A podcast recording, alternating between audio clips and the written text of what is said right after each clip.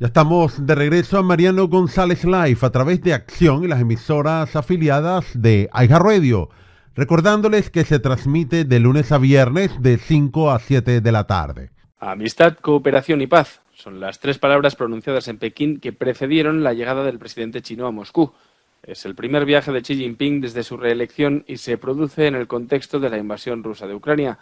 China quiere mediar en el conflicto, pero no solo eso definitivamente el papel que quiere jugar China más a nivel mundial. Su presidente, Xi Jinping, habló para la política china basado en supuestamente que Estados Unidos está dejando un vacío geopolítico a nivel mundial. Y él escogió una frase diciendo esconder la fuerza y aguardar el momento de la nueva era que está proclamando el presidente actual chino.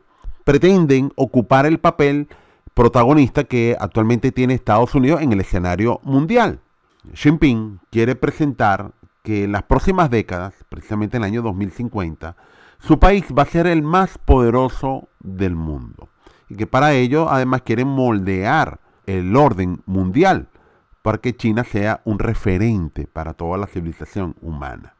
Según los chinos, nadie había expresado tanto interés en su país como en estos tiempos. Estas son palabras publicadas en un diario del pueblo, digamos que es un órgano oficial donde básicamente allí se habla maravillas de su gobierno.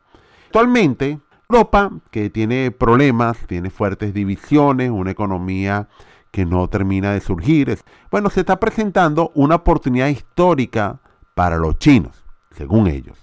Entonces hay una, una visión bien fuerte. Bueno, volvemos a la época de Mao Zedong con el gran salto adelante allá por los años 50, donde, bueno, él dijo que iba a ser a China una potencia industrial en tiempo récord. Bueno, algo bien lejano. Él planteó que, bueno, que China se va a convertir en líder global, más o menos para el año 2050.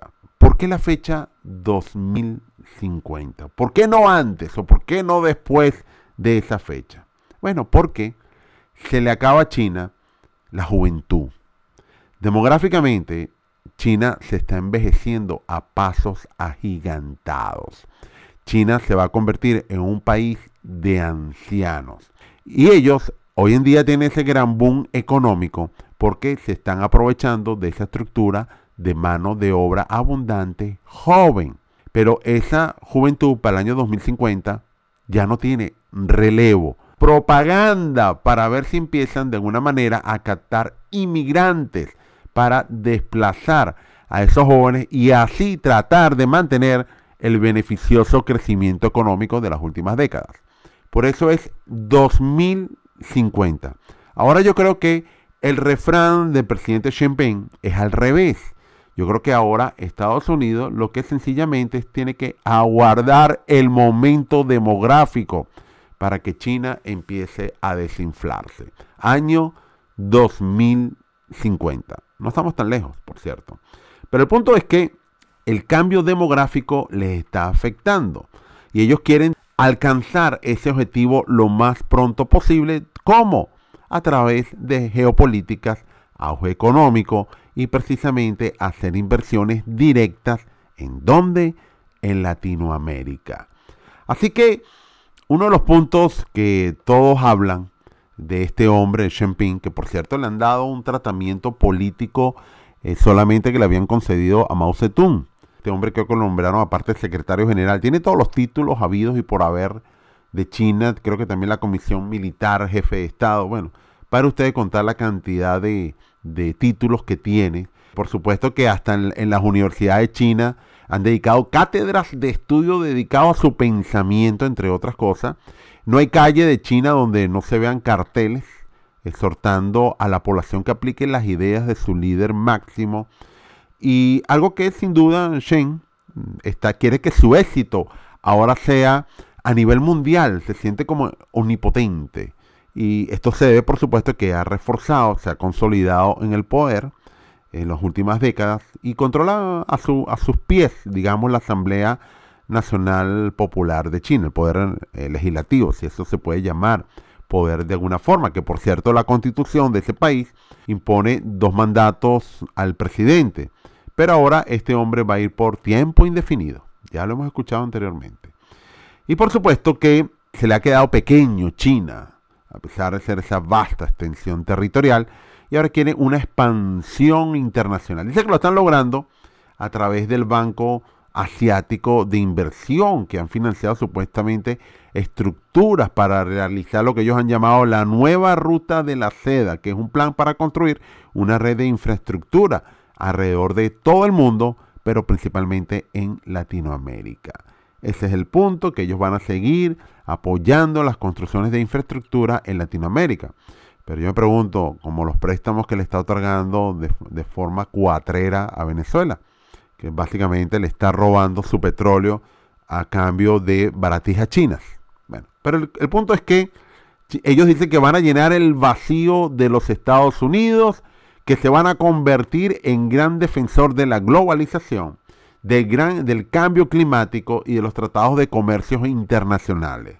Yo quiero ver eso esa gran mentira con mis propios ojos, de que China va a ser el gran defensor de la globalización, que va a recibir productos como los está enviando, que va a luchar contra el cambio climático cuando supuestamente son ellos los que tienen el mayor consumo de centrales termoeléctricas que funcionan a través del carbón.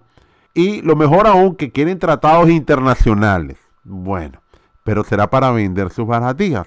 El caso es que ya han empezado a tener grandes inversiones en Latinoamérica. Algunos dicen que China trajo alrededor de unos 120 mil millones de dólares, por supuesto, desplazando a los Estados Unidos. Más de 6 mil compañías chinas están en Latinoamérica y la presencia de ellos en el exterior no se ha limitado precisamente a lo diplomático o comercial, ya que de alguna forma China ha sido acusada de hacer lobby y además de estar mostrando un poderío militar que está afectando directamente a cinco naciones. Tiene un presupuesto militar, claro que está muy lejos aún de los Estados Unidos. Pero por supuesto que para Estados Unidos dice que todo esto lo que puede presentar es algún tipo de simpatía. Pero simpatía yo diría a quién? A los grupos de izquierda, a los grupos radicales que están ansiosos que caiga la hegemonía de Estados Unidos, que los escuchamos constantemente a los comunistas. No, ¿Qué, tipo de, faro, qué tipo de iluminación o guía puede ser China en la cual un país donde no hay derechos básicos, no hay libertad de expresión, hay una persecución constante y las redes sociales están hasta prohibidas en muchos de sus casos? ¿Cómo puede ser China garante de los derechos humanos? Pero bueno, eso es lo que dice el Centro Pew, que parece que aquí en Estados Unidos tienen una gran admiración por China y por supuesto países como México, Holanda que supuestamente quieren acercarse al gigante asiático. Pero como sea, reformas necesita China desde ya, grandes reformas políticas, grandes reformas económicas, no solamente de que quiera vender, vender, vender y nada a cambio. Pero el punto es que ahí están las alarmas, están sonando.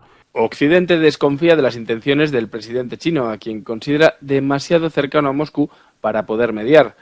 Con esta visita de tres días ya son nueve las que Xi ha realizado a Rusia desde que asumió el cargo en 2013.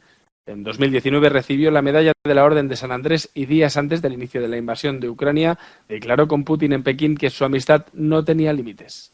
Muchos dicen que China también, más que ayuda económica, se está encargando de los asuntos políticos de los países y precisamente a través de los lobbies, a través de grandes donaciones. Por allí salió ¿no? que grandes universidades de Estados Unidos están recibiendo apoyo del gobierno chino, lamentablemente. Y el director del FBI lo ha advertido constantemente, que China se está filtrando fuertemente en las universidades de este país.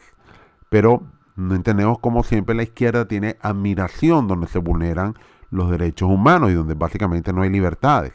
Si no, no estaría siendo hoy en día Estados Unidos el, digamos, el número uno que recibe, da residencia a los millonarios chinos alrededor del mundo. Entonces, el punto está, China también con sus planes hacia el mar chino, hacia el sur, reclamaciones de más de cinco naciones, y ellos, bueno, no les importa nada, construye islas artificiales alrededor. Hasta el presidente francés ha advertido de que China hay que tratar que pierda terreno. Claro, por supuesto que Europa está preocupada y Estados Unidos está girando hacia otro lado. A Estados Unidos le interesa hacer negocios con Japón, con la India, con Australia, con Inglaterra. Una cálida bienvenida para tres líderes mundiales, reunidos aquí para anunciar no solo un importante acuerdo armamentístico, sino una alianza estratégica histórica. El acuerdo del bloque AUKUS, que confirmamos aquí en San Diego, supone la mayor inversión individual en capacidad defensiva de Australia de toda nuestra historia. Australia comprará cinco de estos submarinos con propulsión nuclear y construirá otro más basado en un diseño británico con tecnología estadounidense. Un proyecto de renovación armamentística a largo plazo que permitirá a Australia desplegar tecnología nuclear estadounidense altamente secreta, compartida hasta ahora solo con Reino Unido. AUKUS es un intento de contrarrestar el creciente dominio militar de China en la región Asia-Pacífico con una sofisticada flota naval.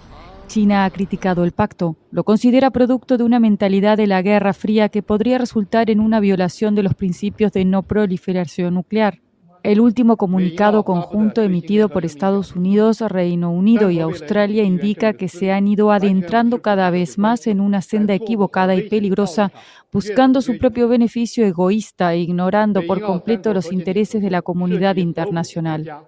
Si bien Australia no se dotará de armas nucleares, la propulsión nuclear de la nueva flota de submarinos supondrá un fortalecimiento sustancial para la Alianza Occidental en la región Asia-Pacífico. Pero como sea, el apoyo popular de su presidente es, fuerte, es sólido, es grande, un país con unas inmensas desigualdades sociales, una tarea bien complicada.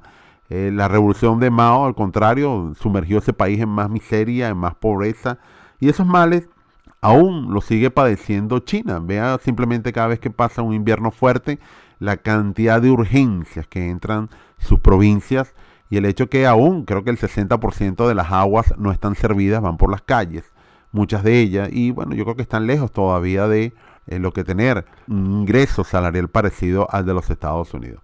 China aún tiene problemas, tiene que sacar millones y millones de personas de la pobreza y no es el mismo pobre de Estados Unidos, no se me confundan. Allá los pobres no tienen auto, tienen bicicleta, allá los pobres no tienen aire acondicionado, tienen abanico manual o un papel y por supuesto no comen tres veces al día. El punto es que quieren esa oportunidad estratégica.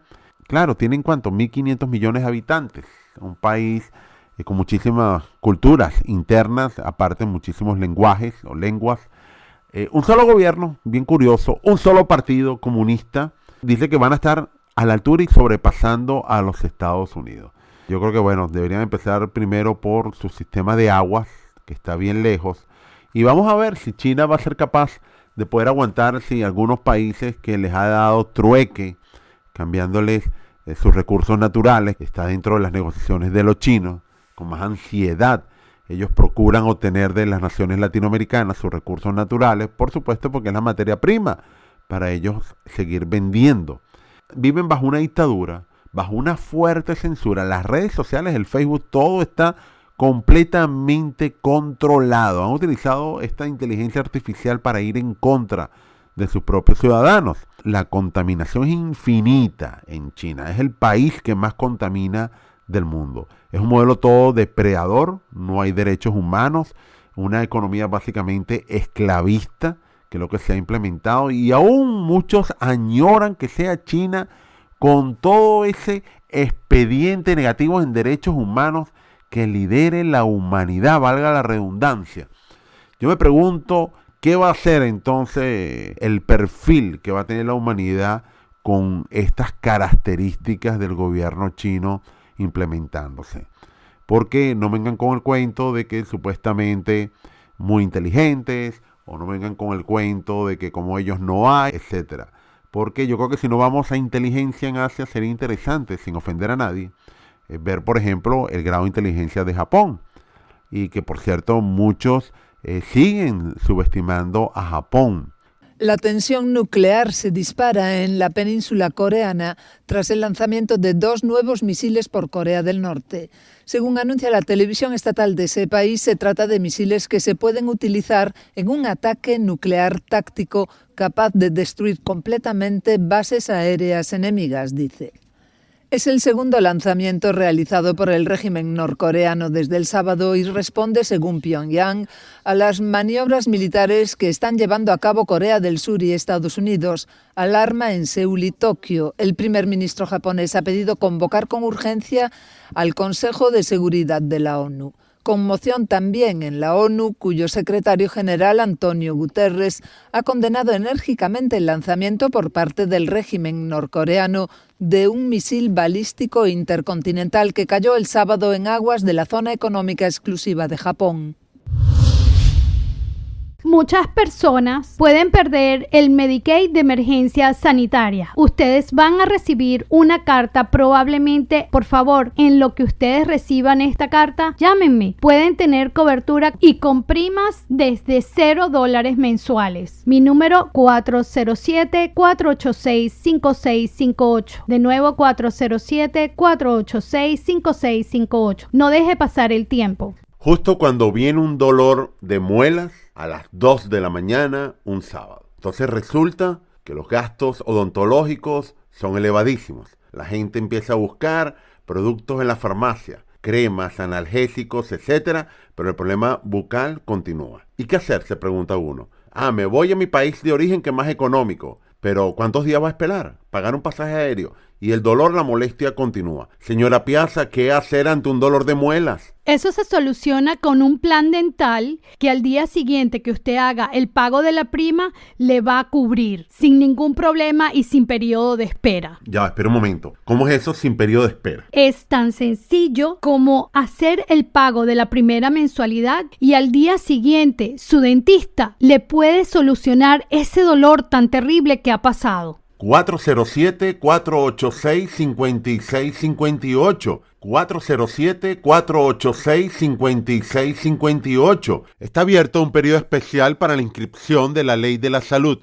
en la cual puede obtener un seguro médico a bajo precio. En este momento, el gobierno aumentó el índice de pobreza al 150%, lo que significa que muchas personas calificarían para mayor subsidio y créditos fiscales. Así que es el momento para revisar su plan de salud médico completamente gratis al 407-486-5658. Al 407-486-5658. ¿Sabía usted que un servicio funerario tradicional en la Florida le puede costar hasta 12 mil dólares? ¿Quién va a pagar por ello? Su señora, sus hijos, hasta sus nietos. Usted se puede asegurar. Y lo mejor aún, no necesita exámenes médicos. En español y sin papeleo. Y ellos se encargan completamente de todo. 407-486-5658. 407-486-5658. Si está esperando por el seguro social, ellos solamente le van a otorgar 255 dólares. Llame ya al 407 486 5658 486 5658